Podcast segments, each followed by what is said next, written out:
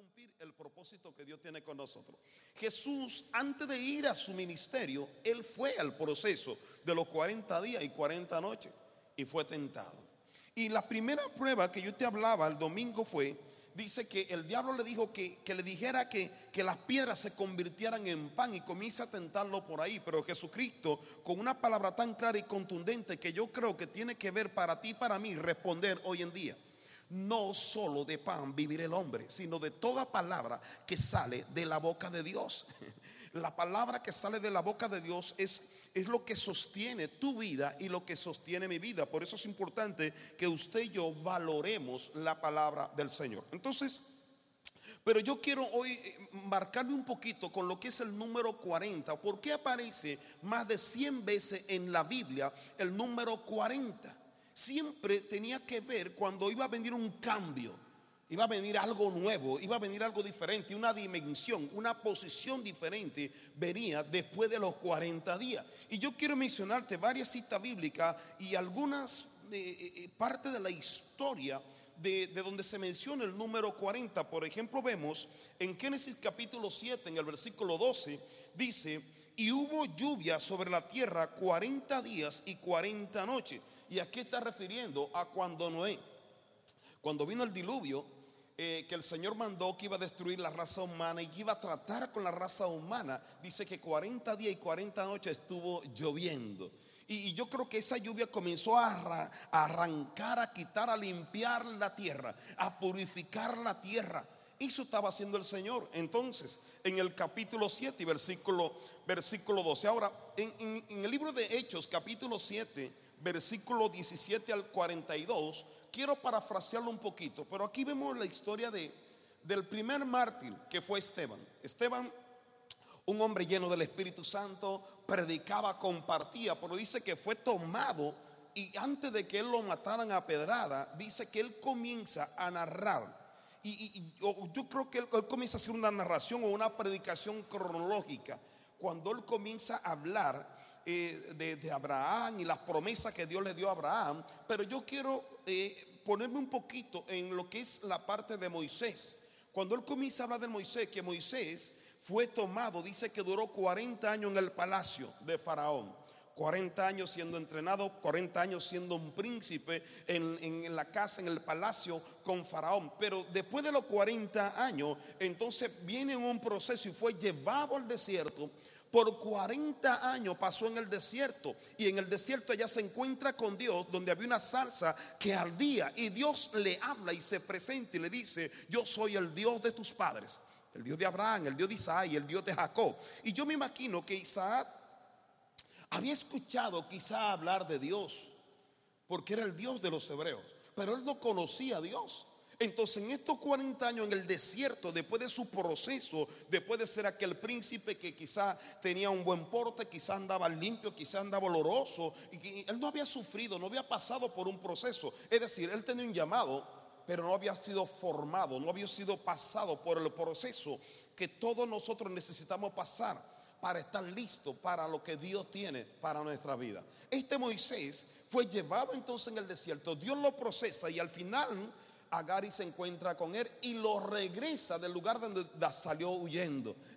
Lo, regresa a Egipto y viene a presentarse con el faraón nuevamente después de 40 años de tal prófugo de la justicia de Egipto. Y cuando se presenta aquí comienza a hacer el plan de salvación y de rescate de todo el pueblo de Israel. Y toma el pueblo de Israel. Esteban está contando todo esto y lo divide en estas tres partes.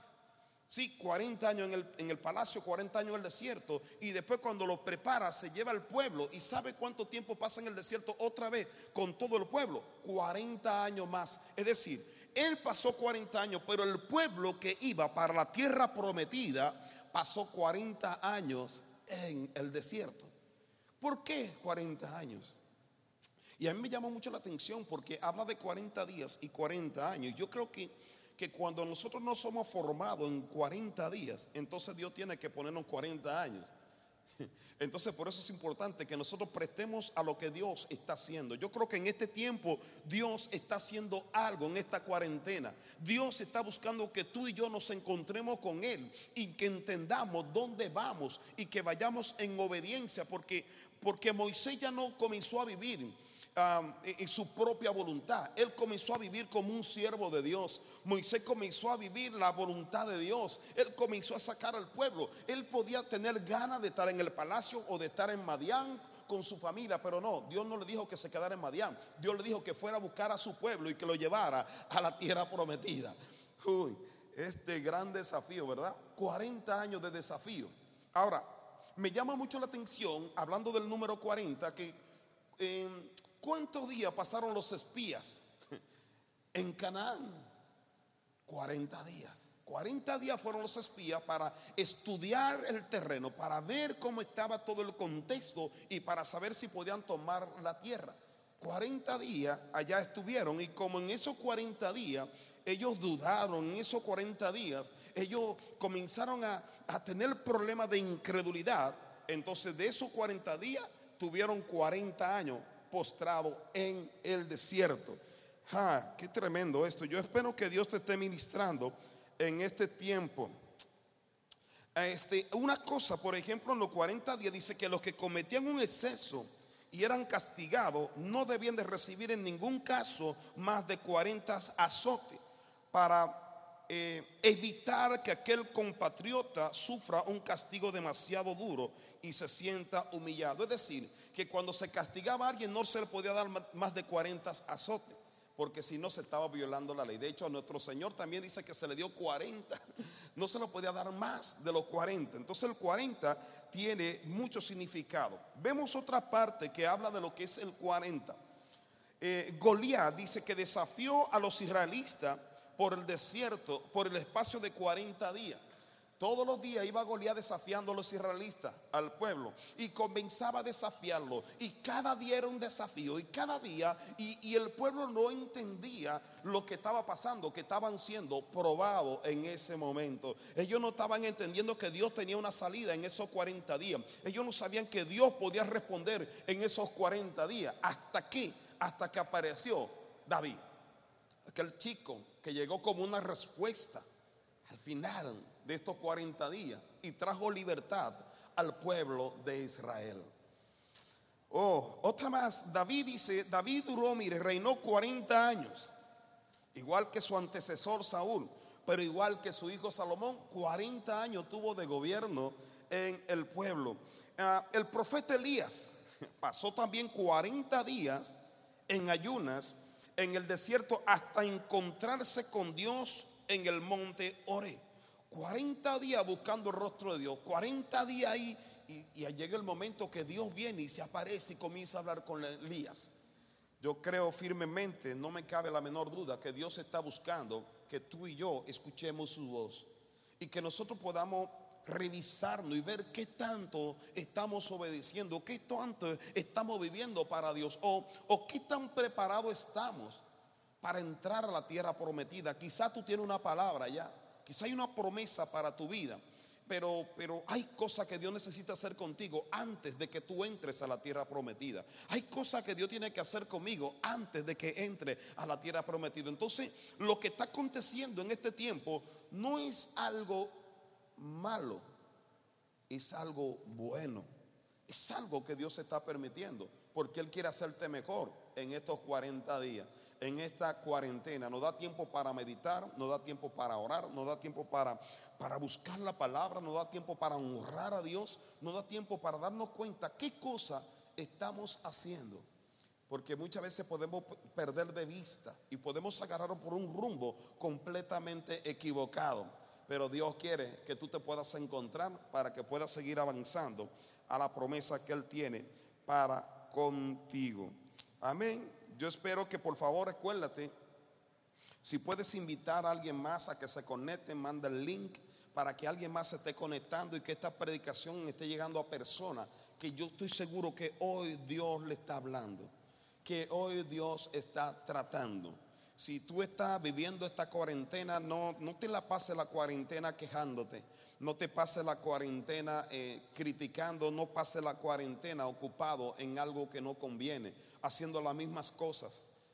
Ocupe esta cuarentena para buscar el rostro de Dios, porque ten seguro que Dios quiere hacer algo glorioso con tu vida. Tu vida no será la misma cuando salga de esta cuarentena, créeme. Ah, quiero seguir avanzando. Eh, por ejemplo, vemos igual manera que Jonás anunció que Nínive sería destruida a los 40 días. 40 días, ¿qué tanto de significado, verdad? Jesús también fue, presentado, dice a los 40 días, de hecho en la palabra eh, nos habla en Levítico capítulo 12, habla de que los niños tienen que ser presentados a los 40 días después de haber nacido. Y Jesucristo fue presentado como de costumbre, porque ellos lo tenían con costumbre. De hecho, para ellos era importante el número 40. Para ti, para mí, quizá no, no, no significa mucho, pero en la cultura judía sí significa mucho el número 40. ¿Sí? Sí es importante el número 40. Es un tiempo de purificación, es un tiempo de perfección. Ese es el tiempo, un tiempo de proceso de Dios para con nuestras vidas. Ah, eh, nuestro Señor, entonces nosotros leímos primero que en Mateo capítulo 4 eh, hablamos de que Él pasó estos 40 días y 40 noches. Pero vemos que de igual manera cuando Él fue crucificado, cuando Él resucitó, se presenta con sus discípulos, dice que duró, tuvo con ellos, dice 40 días, estuvo apareciéndose con sus discípulos y compartiendo con ellos, ¿sabe qué? El Evangelio del Reino, compartiéndole el Evangelio del Reino. Y cuando se cumplieron los 40 días, ¿sabe qué hizo? Se fue en la nube y se despidió de sus discípulos. Entonces tiene un gran significado. ¿Por qué 40 días? Quizás esto te pueda hacer entender algo. Y quiero que leamos, puede buscar ahí el libro de Deuteronomio capítulo 8, versículo 1 hasta el 10, vamos a ver, para que podamos comprender un poquito por qué el Señor mandó a su pueblo que pasara 40 años en el desierto, por qué razón permitió y por qué razón lo permite el día de hoy. Porque yo creo que no cambia. La palabra del Señor dice que Dios no cambia, que sigue siendo el mismo Dios de ayer, hoy y seguirá siendo por los siglos. La palabra de Dios no cambia. Entonces, si Él lo hizo con su pueblo ayer, él lo puede hacer con su pueblo hoy. Y hoy el pueblo de Dios somos tú y yo, tú que estás detrás de esta pantalla. Y yo que estoy en este lugar, somos el pueblo de Dios. Oiga bien, somos el pueblo elegido, somos el modelo del mundo, somos lo que Dios eligió para cambiar el mundo, para salvar el mundo, para que llegue el mensaje al mundo. Hay algo dentro de ti, hay algo dentro de mí que necesita ser sacado para poder revelar al Padre para que Él sea manifestado en tu vida y en mi vida. Miren, Deuteronomio capítulo 8, versículo 1, mira qué dice. Dice, cuidaréis de poner por, por obra todo mandamiento que yo os ordeno hoy. ¿Para qué? Para que vivas y seáis multiplicados y entréis, oiga bien, y entréis y poseáis la tierra que Jehová prometió con juramento a vuestros padres. Vas a cuidar por poner por obra aquí los mandamientos. ¿Para qué? Dice, para que vivas. Dios quiere que tú vivas. Entonces el Dios quiere. Una de las primeras cosas que yo ponga el mandamiento, que yo ponga en práctica el mandamiento, que yo tenga claro el mandamiento.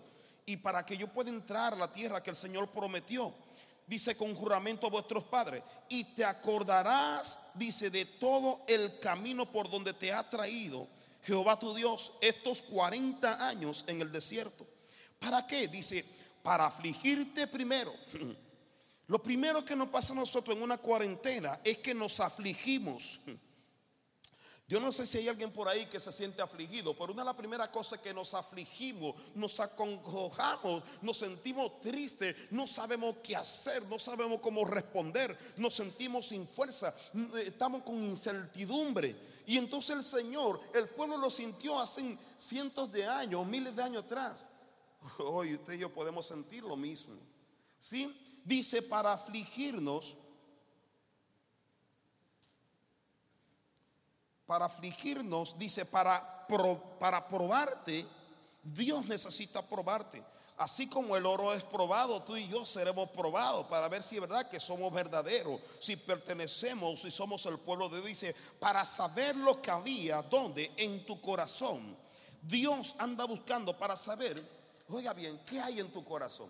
En el tiempo en el desierto, en esta cuarentena eh, que nosotros no sabemos qué hacer, muchas veces hablamos lo que está en el corazón, porque de la abundancia del corazón habla la boca. Hacemos lo que tenemos en el corazón. Y por esa razón es la cuarentena, porque la cuarentena sale a flotar lo que está dentro de ti.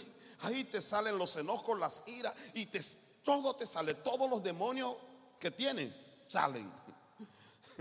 Se comienzan a manifestar, porque Dios no te quiere llevar a la tierra prometida con eso que muchas veces nosotros tenemos dentro. Eso se convierte, e, e, eso es una oposición para Dios. Nos convertimos en instrumento del enemigo en vez de ser un instrumento para Dios. Amén. Entonces, a Dios tiene que buscar a ver lo que hay en tu corazón. Dice, si había de guardar o no sus mandamientos.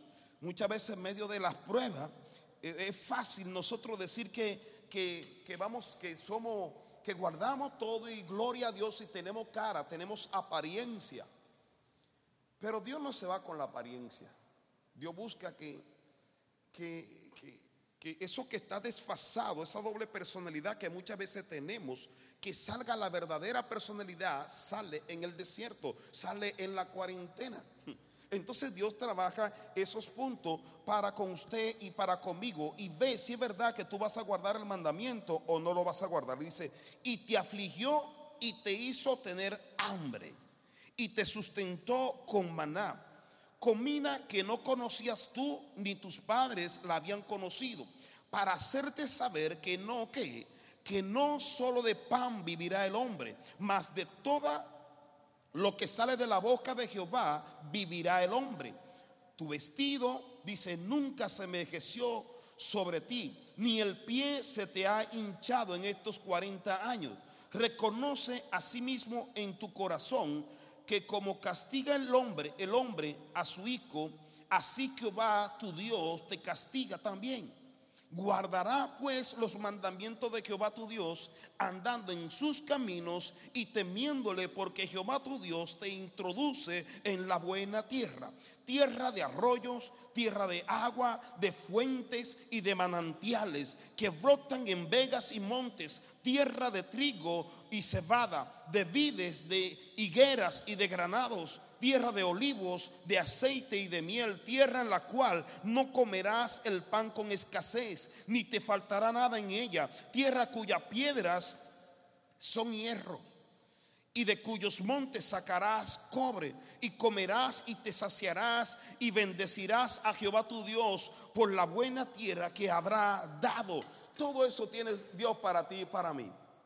Me llama mucho la atención entonces que cuando vemos cada hombre, y el pueblo que fue pasado por la cuarentena, siempre después de la cuarentena se cumplía la promesa de lo que habían salido aprobado en medio de la cuarentena. Los que eran reprobados muchas veces morían en medio de la cuarentena. Muchos quedaban sepultados en la cuarentena. Entonces Dios me ha mandado para prepararte a ti. Prepararte para que tú cuides de guardar, de poner por obra su palabra. Y yo no quiero solamente decirte, ay, todo va a estar bien, ay, todo va a estar... No. Yo creo que va a estar todo bien, pero si yo guardo el mandamiento, todo va a estar bien si yo me ubico en lo que Dios quiere que hagamos. Si yo continúo eh, sin, sin escuchar el consejo de Dios, sin escuchar el Espíritu Santo, si yo continúo en el camino que estoy caminando, no te puedo decir que va a estar bien. Es mentira. Pero si es verdad que si tú te arrepientes del pecado, si es verdad que si tú comienzas a escuchar el mandamiento y a ponerlo por obra, entonces sí es verdad que vas a estar bien, que vas a estar en una tierra que fluye en leche y miel. En este año, el Señor nos dio una palabra, que este año era el año de recoger la cosecha que este año la cosecha estaba lista, que es el año donde la iglesia va a crecer, pero los ministerios van a explotar, un avivamiento glorioso viene para este tiempo y para este año. Y te quiero decir algo, que esta cuarentena es simplemente un pre, antes de que ocurra lo que el Señor prometió. Hay una promesa y van a ocurrir en muchas iglesias, muchos ministerios prosperarán, se levantarán, muchas familias serán prosperadas y serán levantados muchos hombres, muchas mujeres, muchos jóvenes, muchos niños serán levantados. Pero hay muchos que posiblemente va a ser el peor año de su vida, porque simplemente decidieron no obedecer al Señor. El Señor quiere que tú y yo obedezcamos. Tiene sentido la cuarentena. Aprovechemos este tiempo para voltear nuestra mirada al Señor. El Señor lo único que está haciendo es mirando a ver qué hay en tu corazón. Él te está permitiendo que seas afligido. Él está permitiendo que tenga hambre para ver dónde está tu confianza. Si verdaderamente tu confianza está en Él. Recuérdate que si el oro es probado, tú eres más valioso que el oro y yo también. Entonces también seremos probados. Déjate simplemente guiar por el Señor en el desierto. No te pierdas. No te pierdas en el desierto. No pierdas la confianza en el Señor. Pon en práctica lo que tú has recibido. Y si no, medita en su palabra, busca la palabra, busca la Biblia, busca mantenerte en contacto con nosotros, que vamos a seguir hablando. De hecho, el próximo jueves quiero que tú te pongas en contacto nuevamente, porque estaremos continuando hablando, porque Dios quiere prepararnos. Dios quiere que tú y yo estemos listos. Amén. Yo te quiero invitar, quiero, quiero ir terminando. Ah, quiero invitarte ahí donde tú estás. Quiero invitarte que te pongas sobre tus pies. Quiero orar por ti.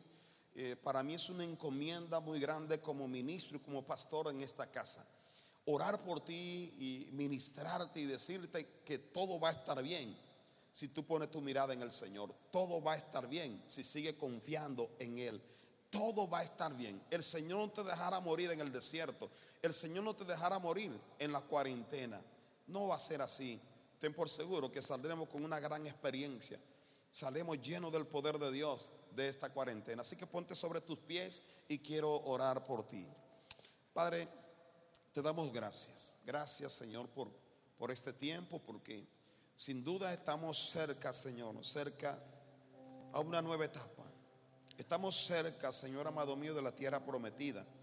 Estamos en una nueva etapa que necesitamos aprender y que vamos a necesitar confiar cada vez más en ti. Quizás estábamos viviendo acomodado, acomodado en las mismas cosas, haciendo las mismas rutinas todos los días.